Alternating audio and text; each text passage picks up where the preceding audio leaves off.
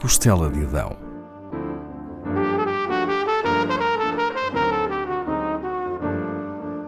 Com Paula Castelar.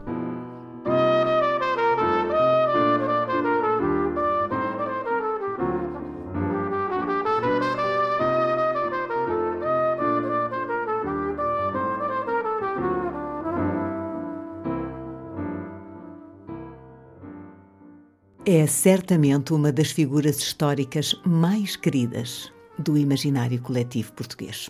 Conhecida como a Rainha Santa, foi casada com um dos reis que maior e mais diversificada obra deixou, Dom Dinis, o lavrador, poeta, amante das artes, criador das escolas gerais, a primeira universidade, o responsável por se instituir a língua portuguesa como língua oficial o reformador da justiça que também melhorou a economia do reino, o fundador da Marinha Portuguesa, o assinante do primeiro acordo comercial entre Portugal e Inglaterra. Ainda que seja irresistível lembrar Dom Dinis, não é ele a personagem principal de hoje, mas sim Dona Isabel de Aragão, que se tornaria Rainha Amada de Portugal.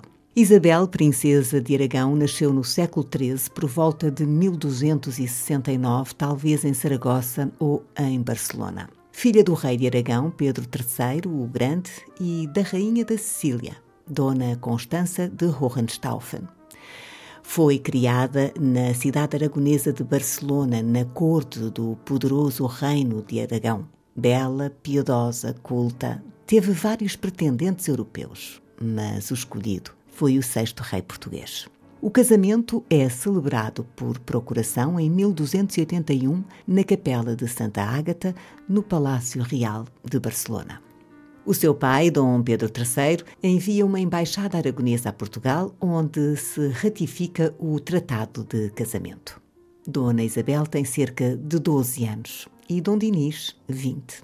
Em Castelo de Vida é lavrada a Carta de Sinal. Dom Dinis oferece à jovem rainha consorte mais de dez castelos, várias vilas e rendas, tornando-a rica o bastante para lhe permitir uma certa autonomia. Ela usará essa riqueza em favor dos pobres e doentes. Isabel atravessa a península com o grande séquito aragonês e reúne-se a Dom Dinis em Trancoso, onde, em junho de 1282, se celebra a boda. O casal real tem dois filhos, Constança de Portugal, em 1290, e um ano depois o infante Afonso, que seria o futuro rei de Portugal. Mas a rainha, além de criar os seus filhos, também cuidou dos filhos naturais do esposo. Dom Dinis era dado a paixões fora do matrimónio e consta que Dona Isabel suportava o facto com grande tristeza.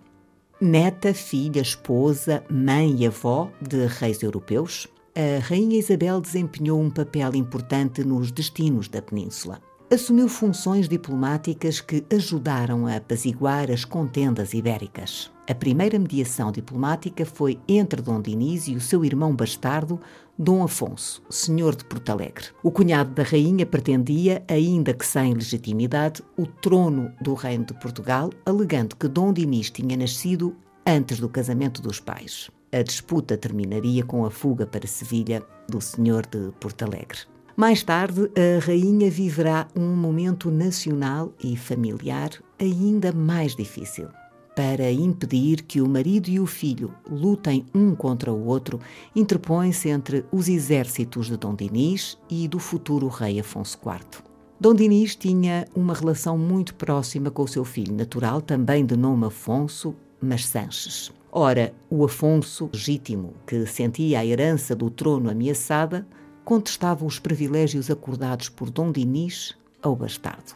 Foi Dona Isabel que, alarmada, impediu o conflito armado entre as forças de ambos. Interveio, conseguindo serenar os ânimos entre pai e filho, evitando uma guerra civil.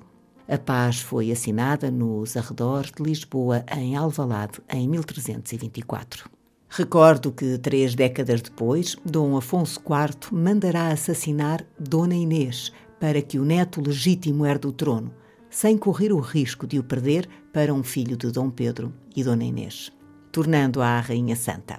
Portugal vive uma época próspera e Dona Isabel pode canalizar as receitas dos seus domínios para obras de caridade.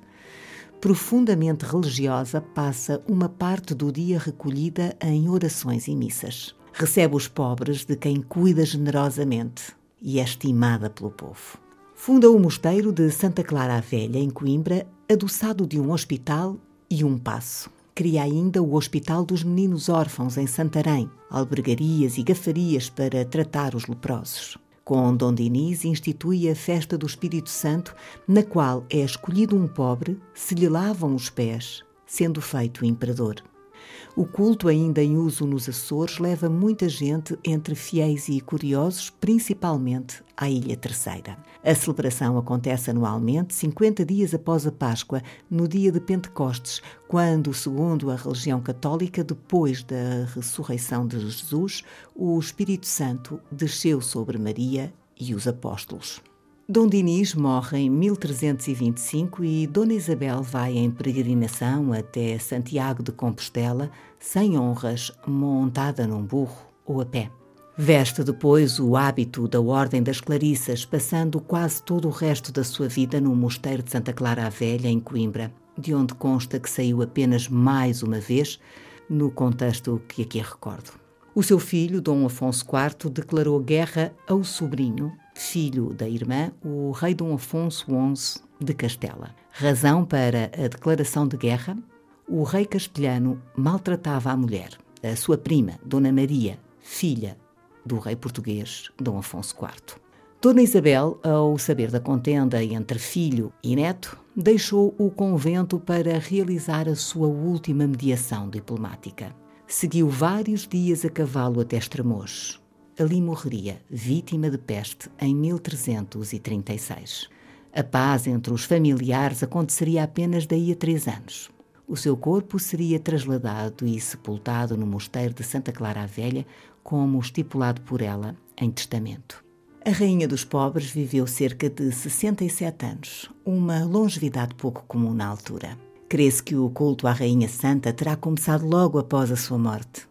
Foram-lhe atribuídos milagres, como o das rosas, semelhante ao milagre atribuído à sua tia-avó, a Rainha Santa Isabel da Hungria, em homenagem de quem tinha recebido o nome. Reza a lenda que levava pães no regaço para dar aos pobres. Encontrou o rei que lhe perguntou o que levava. Respondeu: São rosas, senhor, são rosas. Ele pediu-lhe para ver e viu rosas. A Rainha Santa Isabel foi beatificada a pedido de Dom Manuel I e canonizada em 1625. Teve a admiração dos seus contemporâneos, o que não é de estranhar. Preenchia os requisitos do que significava ser então uma mulher perfeita, devota, piedosa, culta. A Rainha Dona Isabel foi a esposa paciente que aceitou as traições amorosas do marido e educou os filhos naturais dele, ao lado dos seus. Cuidou dos pobres e doentes e, sempre que considerou necessário, mediou conflitos enquanto embaixadora da paz.